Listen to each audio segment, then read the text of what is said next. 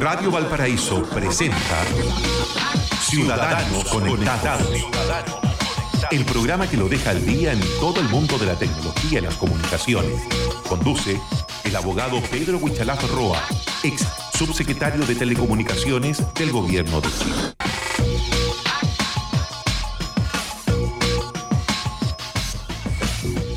¿Cómo les va? Muy buenos días, ciudadanos conectados en Radio Valparaíso en este lunes 14 de enero del 2019, siempre con, con la compañía de Pablo Ramírez y también del abogado, ex subsecretario de Transportes, Pedro Huichalaf Roa, que nos acompaña en esta jornada, como es habitual. ¿Cómo te va, Pedro? Un gusto saludarte.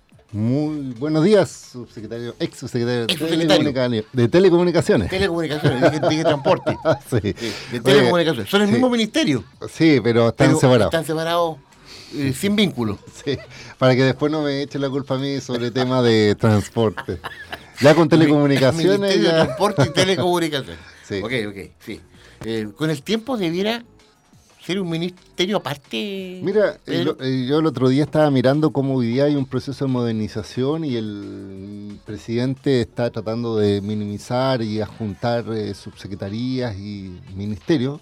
De hecho, quieren juntar eh, vivienda con bienes nacionales. También yo leí por ahí que querían juntar agricultura con pesca, etcétera.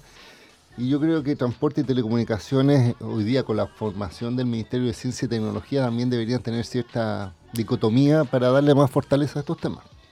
Correcto. Oiga, eh, se está realizando hoy día parte Sí. el Congreso del Futuro, eh, un evento que por supuesto tiene, tiene como foco también eh, nuestra ciudad de Valparaíso, se van a desarrollar jornadas acá.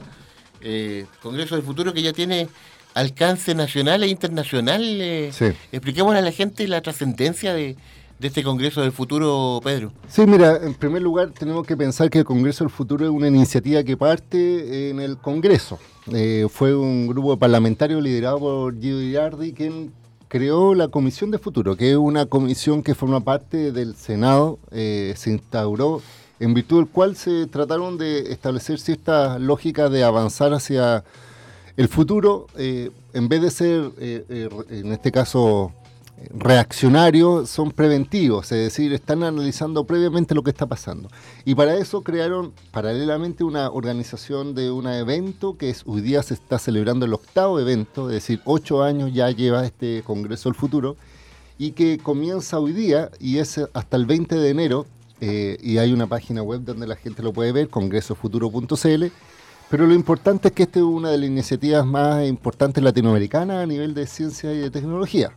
De hecho, hoy día va a ser eh, la inauguración, comenzó a las 10, pero la inauguración oficial va a ser a las 7 y media, donde va a estar incluso el presidente de la República, va a estar el senador eh, Carlos Monte, Maya Fernández, Gio Girardi y otros eh, especialistas, que es la inauguración oficial. Pero las charlas, eh, bueno, todo el Congreso del Futuro se basa en un eslogan, tal como la Teletón cada año tiene como un Mm. tema. Este año el Congreso del Futuro dice, ¿qué especie que queremos ser? Esa es como la pregunta fundante de todo el encuentro.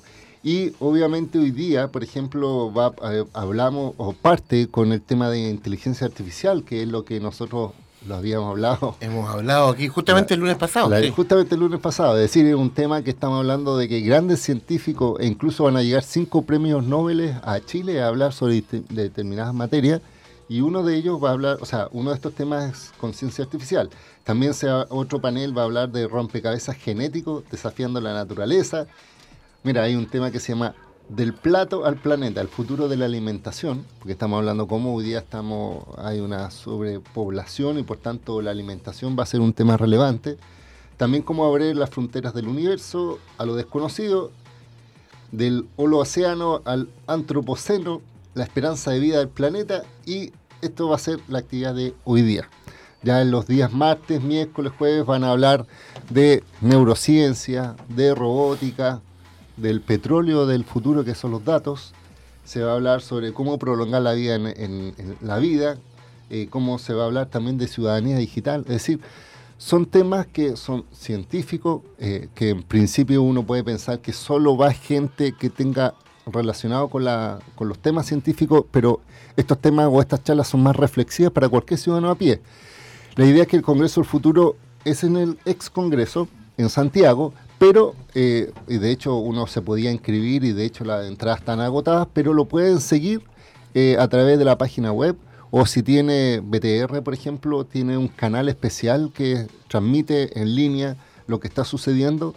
Como yo les digo, este son temas desafiantes, son temas de repente bastante duros, eh, así desde el punto de vista que no, no, es, no es cotidiano analizarlo, pero incluso va a tener también una jornada para niños. De hecho, hay una actividad especialmente para, los, para que los niños se entretengan con ciencia y tecnología, así que están cordialmente invitados. Eh, yo he conocido las otras versiones y cada versión eh, le pone más potencia por los invitados. Estamos hablando más de 110 exponentes que van a estar, y no tan solo en Santiago, sino que en regiones, y tal como tú lo mencionas, la región de Valparaíso también va a tener unas charlas locales sobre estos temas. Correcto, es un, eh, un tema que ha concitado bastante interés. gran parte de las temáticas, o, o en un porcentaje importante, Pedro, eh, en este programa, Ciudadanos Conectados, también, también tú lo has desglosado, eh, lo has analizado, este tema, eh, qué sé yo, por lo más reciente, recuerdo esta conversación de la semana pasada respecto de la, inteligencia artificial muy apasionante y que evidentemente va a ser uno de los, llamémoslo, platos fuertes de este, de este Congreso del futuro, no sé, nos invade por todos lados ya la inteligencia artificial, Pedro. Sí, pues justamente nosotros conversamos sobre los aspectos éticos de la inteligencia artificial, ¿te acuerdas? O sea, no tan solo el concepto de inteligencia artificial como algo etéreo o algo de moda, sino que ya algo más concreto. Y yo creo que el aporte que estamos tratando de hacer siempre en este programa es justamente eso, debatir de temas que de repente no están en el día a día, que son temas que son relevantes porque van a afectar. Ya se menciona que en 20 años más eh, casi la mitad de los empleos se van a desaparecer y se van a transformar en otros. Se está discutiendo también el rol, como tú lo explicamos, de profesiones como los abogados, los médicos, los eh, periodistas, porque no van a poder competir contra algoritmos que van a reemplazar. Y de hecho hoy día estaba escuchando al senador Girardi y él decía, hoy día estamos en una guerra de cerebros contra cerebros inteligentes. ¿Por qué? Porque la eh, inteligencia artificial, como yo decía, es un algoritmo que, que se nutre con información y va creciendo en su capacidad y se le está hoy día eh, contratando a las grandes empresas, estamos hablando de Google, Amazon, están contratando a grandes expertos y científicos que enseñan a la inteligencia artificial e imagínate las aulas que se están dando a los estudiantes que todavía siguen con una eh, forma tradicional de educación. Entonces al final vamos a tener una inteligencia artificial súper dotada versus eh, personas que no van a tener capacidad de competir con una inteligencia como esa. Qué desafío eso en el tema educacional. Ayer en Chile se abrió el, el, primer supermercado de inteligencia artificial que usted paga con solamente con el celular. Las cosas se acumulan, usted las va recogiendo y se van agregando el celular y paga con el celular. Mm. Vamos a seguir conversando de, estos y otros temas acá en Ciudadanos Conectados con Pedro Huichalaf, acá en Radio Valparaíso.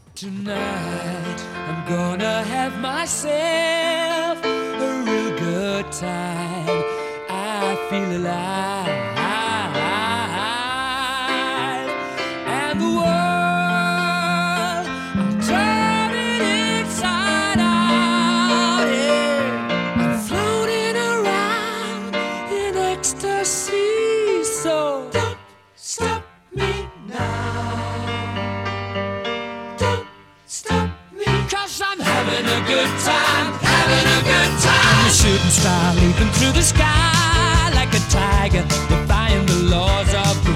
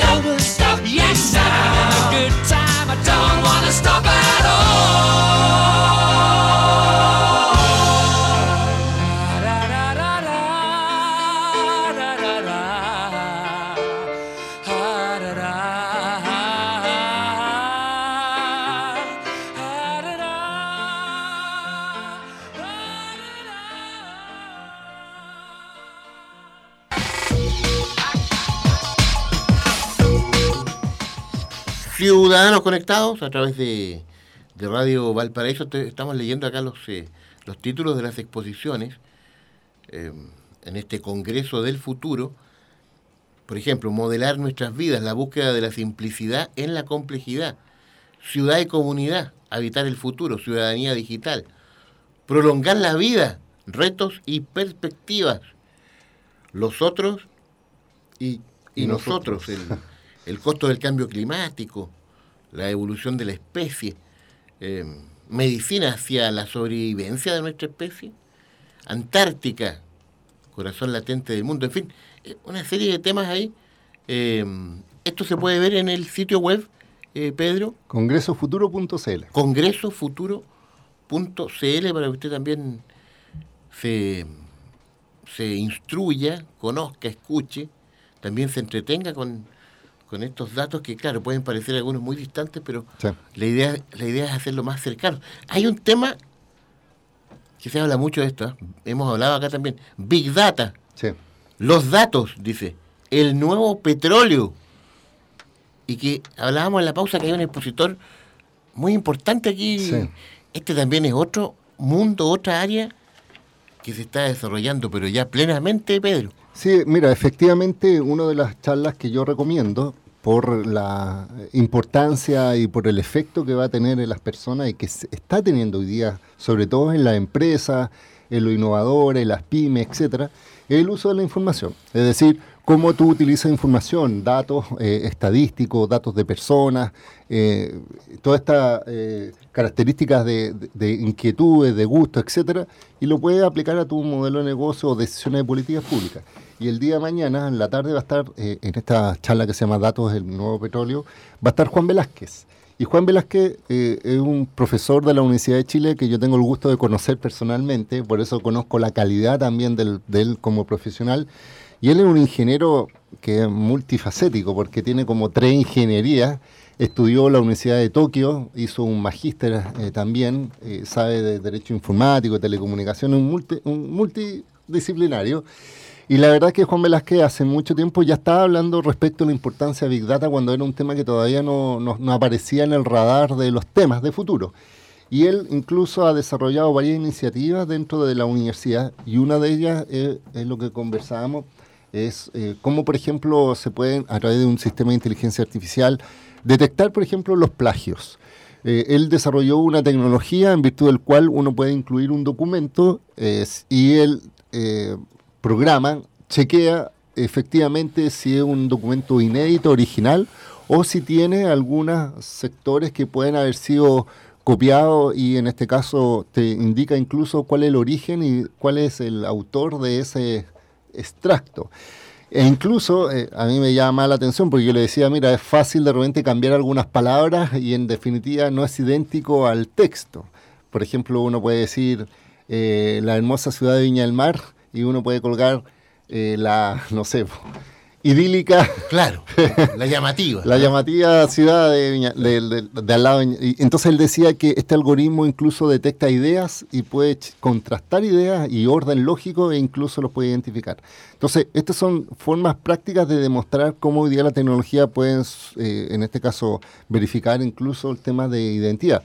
Están así que incluso la Universidad de Chile lo tiene dentro de su algoritmo y los estudiantes cuando presentan memorias, presentan tesis, eh, pasan por el escáner de este documento para chequear, en serio, yo lo, escuché, para que la universidad dentro de sus principios de ética está obviamente el hecho de que si uno cita a un autor, tiene una referencia y una metodología, pero si tú utilizas ideas, frases eh, de terceros, eh, no puede pasar desapercibido. De hecho, mira, y esto es una, ahora me recordé una discusión aparte que se está formando, de hecho lo puse en LinkedIn, de un abogado chileno que no se le ocurrió nada mejor que inscribir La en, INAPI eh, la palabra chimuelo.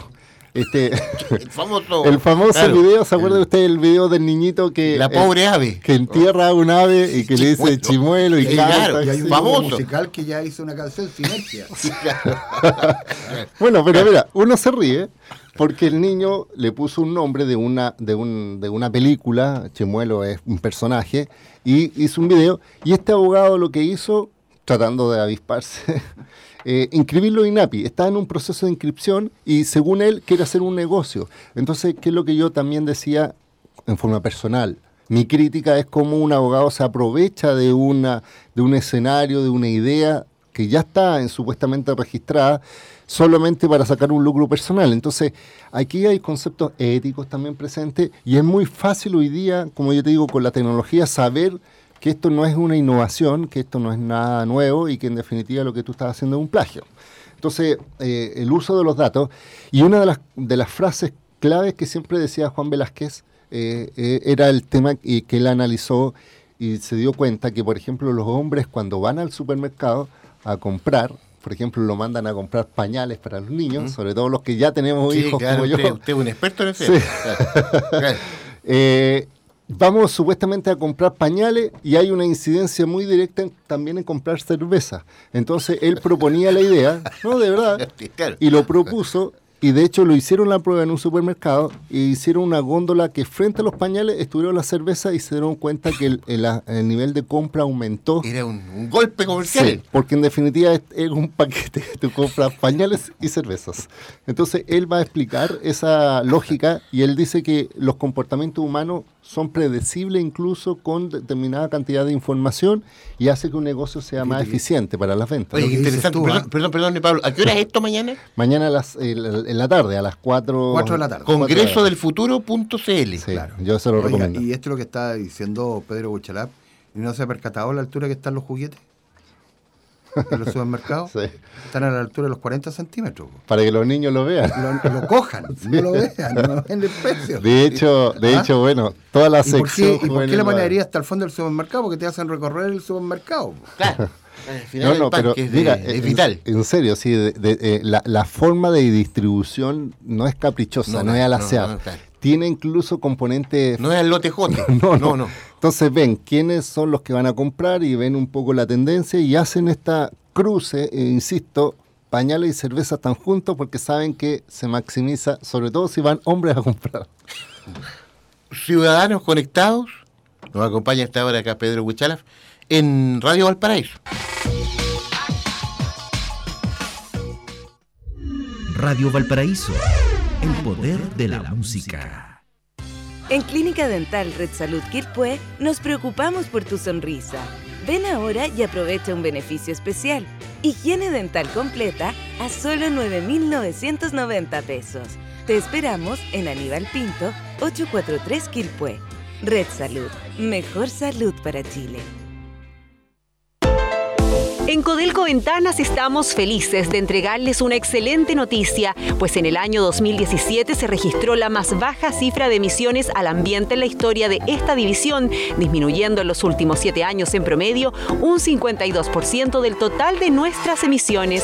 Esto se logró gracias a los más grandes proyectos ambientales que empresa alguna haya construido en la región con una inversión de 159 millones de dólares, porque en Codelco Ventanas juntos vamos construyendo un mejor futuro.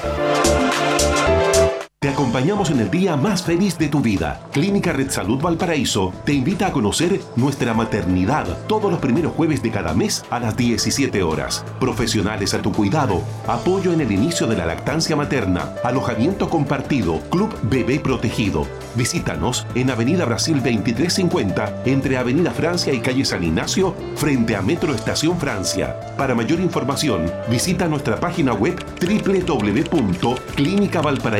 www.clinicavalparaíso.cl. Clínica Red Salud Valparaíso. Mejor salud para Chile. Autorepuestos MB. Muy bueno, muy barato. Afinamiento y mantención para su vehículo. Pastillas de freno, baterías, ampolletas, lubricantes, aditivos, filtros y accesorios. Autorepuestos MB. Blanco 1265, local 2 y 3, teléfono 32 292 1061 Quilpué. Esta es la respuesta de una estudiante real sobre cómo es estudiar preparador físico de Santo Tomás. Comparé Maya con otro de los centros de formación y fue la Maya de Santo Tomás la que a mí me enamoró realmente de la carrera porque aparte de hacer y aprender, tenemos un aspecto médico que otras instituciones no la tienen. No tienen ese enfoque. Entra a tupuedes.cl y chatea con un alumno real de la carrera que te interesa. Habla conmigo. Habla conmigo. Habla conmigo. Santo Tomás, admisión 2019. Tú puedes. Presentamos nuestro nuevo bajativo La Machi, el licor digestivo del Valle del Marga Marga.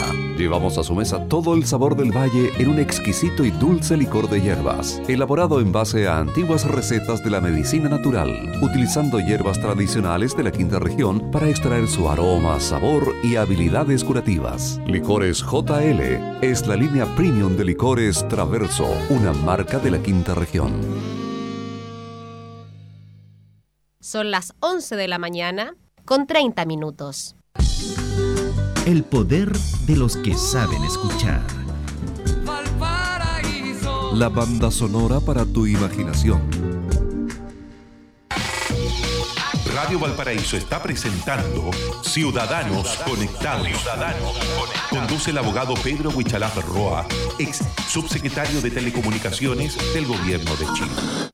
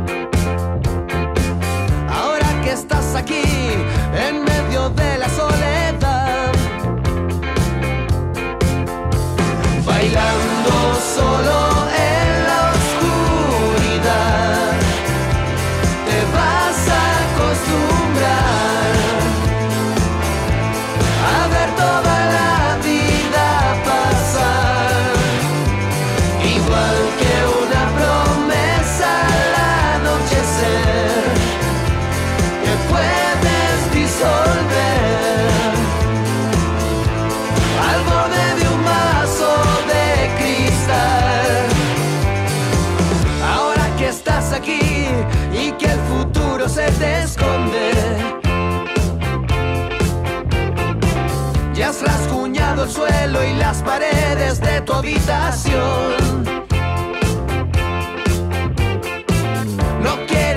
sol, no quieres nada por las tardes. Ninguna sensación que nos haga sentir mejor. Bailando solo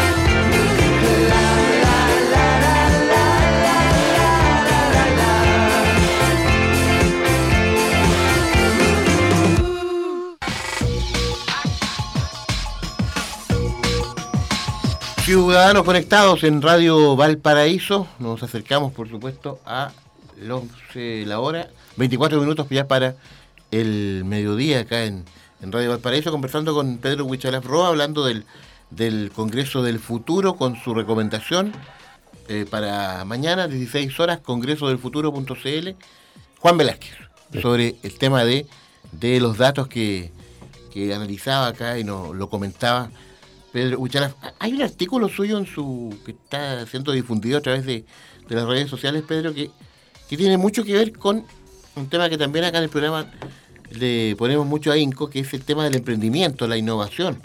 Eh, hace poco rato estuvo un, un innovador acá, eh, Felipe Aichele, eh, un, un- un emprendimiento muy especial, muy llamativo del área editorial, cultural, en fin. Y, su título, el título de su artículo es Recomendaciones para fomentar la innovación y crecimiento económico por uso de TICs, Sí. los famosos TICs. Eh, ¿Cuál es el objetivo de, de este artículo que, que- que me llama mucho la atención, eh, Pedro? Sí, mira, efectivamente, cuando hablamos de TICs, estamos hablando de tecnología de la información, no el TICs No, no, no. nervioso. Ni el Eh, TOC de, ni el ni el TOC. TOC de, del diputado Boris, ¿no? Sí, estamos hablando cómo hoy día las tecnologías, eh, lo decíamos, están haciendo cambiar, en este caso, la calidad de vida de las personas. Pero también tenemos que ver que esto es un ecosistema, un ecosistema donde si queremos que eh, un país se desarrolle, si queremos que personas puedan eh, cambiar, innovar, generarse nuevas oportunidades de negocio, de trabajo, tiene que haber una orientación y recomendaciones respecto a cómo eh, tenemos que coordinar estos distintos actores. Es decir, cómo eh, tú no es, esto no es, no es tan solo una eh, generación espontánea, la innovación no surge de la nada. Hay unas políticas públicas, hay acciones de personas, hay instituciones que fomentan, otras que patrocinan, financian, etcétera. Acá, por ejemplo, hay centros de innovación en la universidad, etcétera. Entonces, eh, lo que yo escribí fue un, un estudio que realizaron la UIT, que es la Uni- Unión Internacional de Telecomunicaciones, y ellos hicieron, a través de un profesor, hicieron recomendaciones, ocho simples recomendaciones re- de cómo un país eh, tiene que enfrentar la innovación, el desarrollo de tecnología para buscar el crecimiento y para buscar, en este caso, un desarrollo económico eh, amplio, no tan solo de los innovadores. Y eh, lo que a mí me llamó la atención es, eh, es que justamente se está debatiendo esto a nivel internacional. Estamos hablando de un organismo internacional que depende de la, de la ONU y donde ellos mencionan y parten de la base de que esto es un ecosistema, como yo lo decía, donde participan el gobierno, el sector público, privado, las comunidades, las organizaciones sin fin de lucro, las universidades, etcétera, y todos tienen que tener una idea y un trabajo coordinado para avanzar hacia esta innovación. Y dentro de estas recomendaciones, primero ellos, ellos dicen, primero lo que hay que hacer es facilitar el ambiente, es decir, establecer una lógica y reconocer a los que son llamados multi-stakeholders. Es una palabra en inglés, pero multi-stakeholders significa múltiples partes interesadas. Es decir, está el gobierno, está la empresa, está la academia. ¿Cómo tú los juntas, los reconoces, los identificas y haces que, eh, que hayan diferentes eh, conversaciones, por ejemplo, en seminarios, en encuentros? Es decir, la labor de un Estado, por ejemplo, es fomentar que esos se reúnan, conversen y que existen estos centros de innovación. La segunda es que esta cooperación también sean entre competidores. Aquí dice que también los competidores eh, deben eh, eh, saber qué es lo que están haciendo, tanto para hacer productos diferenciados como también fortalecer ese ambiente. Hay una otra recomendación que me llama la atención, que dice que los gobiernos deberían establecer ciertas restricciones para que el capital humano que está surgiendo de las pymes pequeñas no sean absorbidos por las grandes empresas y se las lleven. Es decir, hay una recomendación de no fomentar las grúas, por decirlo así. Es decir, que las empresas grandes pesquen a todos estos innovadores talentosos y se los lleven, porque ¿qué es lo que está haciendo? Es, es quitar espacios para la innovación propiamente tal. Tenemos un caso, por ejemplo, con el Shop, que fue una empresa de unos jóvenes que vendieron esto a una empresa internacional Walmart que hoy día lo va a, a ven- a ofrecer.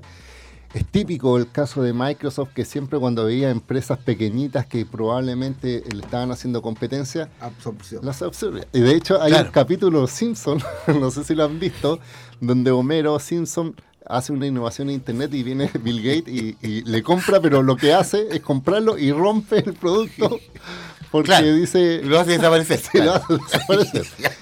Entonces, una de las recomendaciones para fomentar la innovación es que ese tipo de figuras no eh, sean eh, eh, publicitadas. No sé si me explico. Sí, sí, pero no será. y uno lo mira acá en el entorno local. ¿No sería muy idílico Bueno, pensar en una estrategia? Es claro. no es tan idílico desde el punto de vista de que, por ejemplo, centros de innovación, Corfo, qué sé yo, potencien a estos microemprendedores de tal forma de que ellos puedan hacer sustentable Mm. su negocio y después pueden que sean competitivos. No sé si me explico. Es decir, surgen de a poco, eh, se les da espacio, van creciendo, van adquiriendo más poder eh, en este sentido de diferenciación y efectivamente es la forma, no es eh, no es, por ejemplo, lo típico de, de países más subdesarrollados que vienen empresas transnacionales e implantan sus productos que probablemente eh, no sean los más innovadores, pero por el poder de, económico que tienen, avasallan, por decirlo así, frente a los otros. Entonces, una de estas recomendaciones para el fomento de la innovación centrada en tecnología es que justamente estas figuras no procedan. Otro es que lo, estos eque- e- ecosistemas eh, se produzcan eh, a través de, eh, eh, mira, dice, proteger los derechos de los trabajadores también.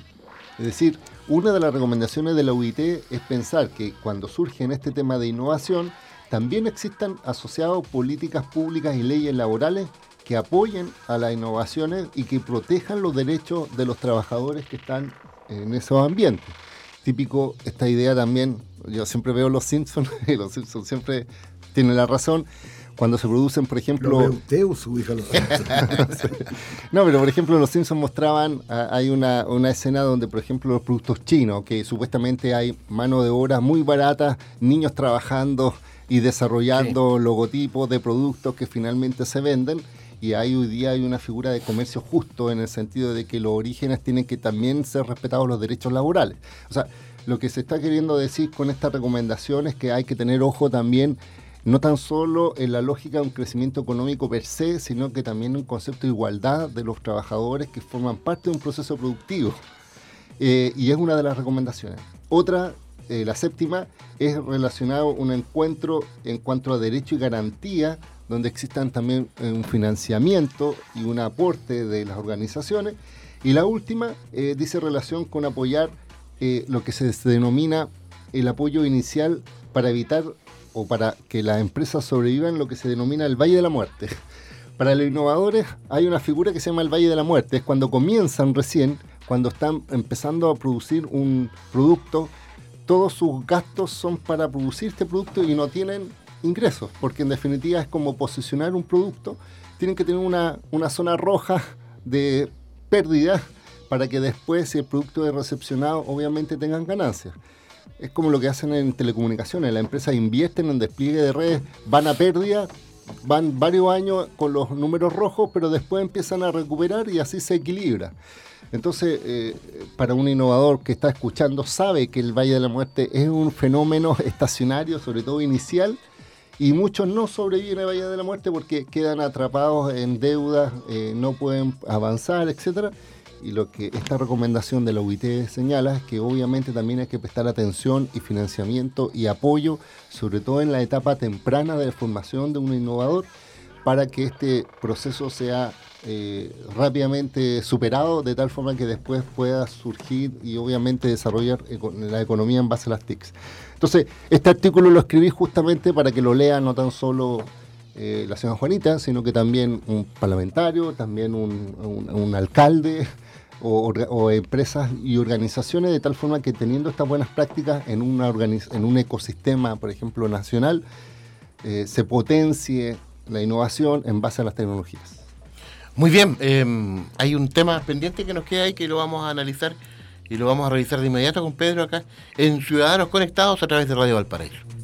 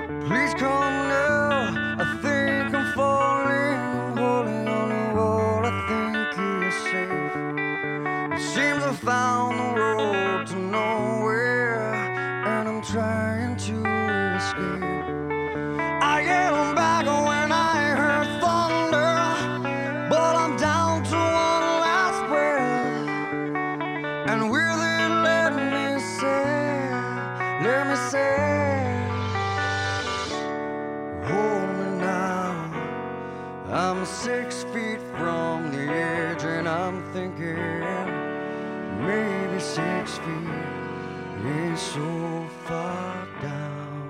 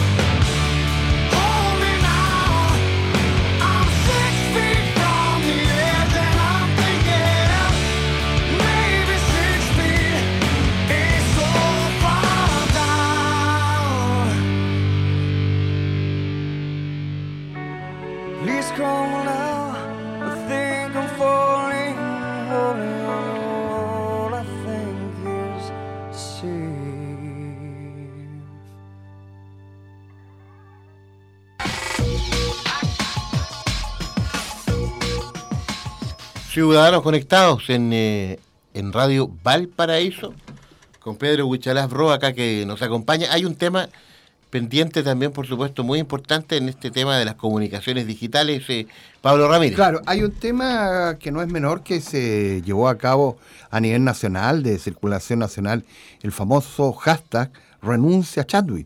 Pero el análisis no era por el tema de la palabra renuncia Chadwick, sino lo que adosaba renuncia eh, Chadwick, que era un- un- este símbolo que se usa como gatito, se usa hashtag, y empieza a haber un análisis en general de, de periodistas de la información, cómo puede lograr a las redes sociales hacer trending topic. Esos TT que son palabras famosas, las más comentadas, y cómo en el fondo un grupo de amigos, a uno de ellos se le ocurre crear un, un hashtag o un gato con una palabra, hoy día es feliz lunes, que es la que más lleva, ¿ya? Y llevarlo a posicionar y después todo esto parte en, en WhatsApp. Se juntan 10 amigos que tienen bastante audiencia y empiezan a comentar para allá, para acá. Y al final hay uno que hace de bueno y hay uno que hace de malo y otros aplauden. Y eso, Pedro, fíjate que recién se da cuenta, ¿cuántos años tiene Twitter? Más de 10 años. Sí. Se viene a dar cuenta de la importancia de Twitter en las redes sociales. Sí, mira, efectivamente una de las cosas que siempre hemos conversado hoy día es esta lógica de cómo atraer información, cómo haces que en una, una noticia sea virilizada, por decirlo así, cómo la gente, además de verla, pueda comentar. Y por eso aparece esta figura del hashtag o gato que es O el tsunami digital. Sí, es una forma de etiquetar ciertas palabras y que supuestamente todo un contenido derivado en base a ese hashtag. Es decir, cuando decía renuncia eh, Chadwick, cualquier persona puede comentar sobre ese tema, ocupa el arroba, o sea, el hashtag eh, renuncia Chadwick y se suma O, lo- a o la, esta... crítica, la ola de crítica que recibió Jorge Baradita en las Sí. redes sociales también. Todo, todo esta, eh, entonces, ¿qué lo que hace es eh, agrupar conversaciones en base a una etiqueta? Esa es como la filosofía que hay detrás. Y Tendry Topic son las palabras calientes, por decirlo así, así se denomina, la más fuerte, en el sentido de que son los que eh, en la conversación de un lugar, por ejemplo, de Chile, cuáles son los temas que, se están que están marcando la pauta. Y eh, la entrevista que esto salió el sábado en la tercera, lo habla desde el punto de vista político. De hecho, también eh, con- eh, conversan y hacen entrevista a Pablo Matamoros, que es eh, uno de los asesores de Del Renovación Nacional. Eh, también eh, Maglioni, que es un es de la DC, que también en cierta forma mueve las redes sociales de ese partido. Y eh, también está otro periodista, amigo mío, que también eh, participa en la Universidad Católica. Entonces, ellos mencionaban que efectivamente hoy día puede influir incluso las decisiones políticas, las conversaciones que se hacen en redes sociales por la cantidad de gente que lo conversa. O lo que le pasó a Maduro este fin de semana, Sí. que el video fue grabado cuando estaban deteniendo a un personaje político y fue tan visto que tuvo que cambiar todo. Sí, de hecho cambió la versión, dice que fue autónomo la policía, que esto no Claro. fue una orden del gobierno, pero, pero hubo una detención y después una liberación La sospechosa. detención de Guaidó. Claro, Sí, claro, sí, y, sí. y fue sospechosa porque fue un par de horas. Pero ¿cuál es el punto? Que, por ejemplo, se hacen análisis, de hecho, por ejemplo, a propósito del caso Catrillanca, hay una organización que hace eh, un análisis de datos y muestra cuáles son los eh, artículos más eh, virilizados y por tanto son los que marcan mayor tendencia e, impacto. Y ahí hablan de algunos políticos notados, en este caso eh, está la diputada Vallejo, está también eh, en este, que coloca ciertos artículos que son como anclas, porque toda la gente lo toma y empieza a retuitearlo, es decir, a compartirlo y a conversar. Y también hay un análisis de un artículo que yo mencioné. De hecho, es algo mencionado dentro de esos artículos más influenciadores. Fue un que, que tuvo más de 1.600 retweets. Estamos hablando de un artículo cuando puse el video de justo cuando sacaban a, en este caso a Camilo Catrillanca eh, herido, lo bajaban del tractor, la policía, y generaban una, una conversación en base a estos conceptos, pero utilizando un hashtag. Entonces no es una conversación aleatoria en el, en el ciberespacio, sino que marca una tendencia y permite una lógica de conversación sobre estos temas. Entonces, esto ya está siendo utilizado en ámbito eh, político y también, como tú lo decías, Pablo, hay personas creativas que buscan eh, generar la tendencia, o sea, fomentar la conversación sobre un tema. Y Twitter también tiene un algoritmo bien especial porque señala que, por ejemplo, lo- hay influenciadores que son reconocidos por Twitter, es decir, tienen un, un sello de un sello de autenticidad, es decir, son las personas que dicen ser. En mi caso, por ejemplo, yo tengo ese sello de Twitter. Eh, no, cual- no cualquiera lo puede solicitar, sino que en el fondo se lo entregan y le dan un valor adicional. Es decir, dentro del algoritmo, si yo eh, tuiteo sobre un tema y le pongo un hashtag, le da un valor adicional y mientras más gente lo lea y lo comenten, lo colocan como trending topic. Entonces, ¿qué es lo que están haciendo ciertos influenciadores? Es reunirse, es decir, 5, 10, 15 influenciadores y Por empiezan fuera por fuera, se coordinan en hablar sobre un tema y lo ponen. De hecho, hay una lógica, lo escuché hoy día a la mañana, que dicen que el gobierno, para cambiar esta tendencia de las conversaciones del ministro Chatwin, pusieron el tema del aula eh, justa, por decirlo así, porque en definitiva eh, trataban de cambiar el- la opacar otro lógica, tema. otro tema. Y, y- y de hecho mencionaban, no tienen piso para sacar ese proyecto de ley ni en el Congreso, porque no tienen los parlamentarios, pero prefieren colocar el tema que todos conventen de eso y dejar un poco de lado la tendencia sobre renuncia a Chatwin, aunque yo creo que en las próximas semanas vamos a seguir hablando de este tema por la relevancia y la importancia y porque yo no creo que pase solamente por un cambio de hashtag. Pedro Huichalaf Roa, faltan cuatro minutos para el mediodía. Gracias por acompañarnos, Pedro. Las señas eh, de contacto para que esté en comunicación con, con el público acá de Ciudadanos Conectados. Sí, lo invito a leer todos los artículos que tengo en mi página web arroba, eh, www.wichalaf.cl, en Twitter arroba wichalaf, en Facebook arroba wichalaf. Así que ahí nos podemos encontrar y conversar. Hasta pronto, estimado Pedro, que esté muy bien. ¿eh? Nos vemos próximo lunes. Cuídense mucho. Nos vamos y sigan en sintonía de Radio Valparaíso. Ya viene Telmo Aguilar con Dimensión Latinoamericana a las 13 horas, frecuencia informativa central, las noticias de la 1 de la tarde. Y a las 2, Somos Deportivos. Nos reencontramos. Hasta pronto, que esté muy bien. Hasta pronto, Pablo. Chao, chao, nos vemos. Radio Valparaíso presentó Ciudadanos Conectados. El programa que lo deja al día en todo el mundo de la tecnología y las comunicaciones. Conduce el abogado Pedro Huichalaf Roa, ex subsecretario de Telecomunicaciones del Gobierno de Chile.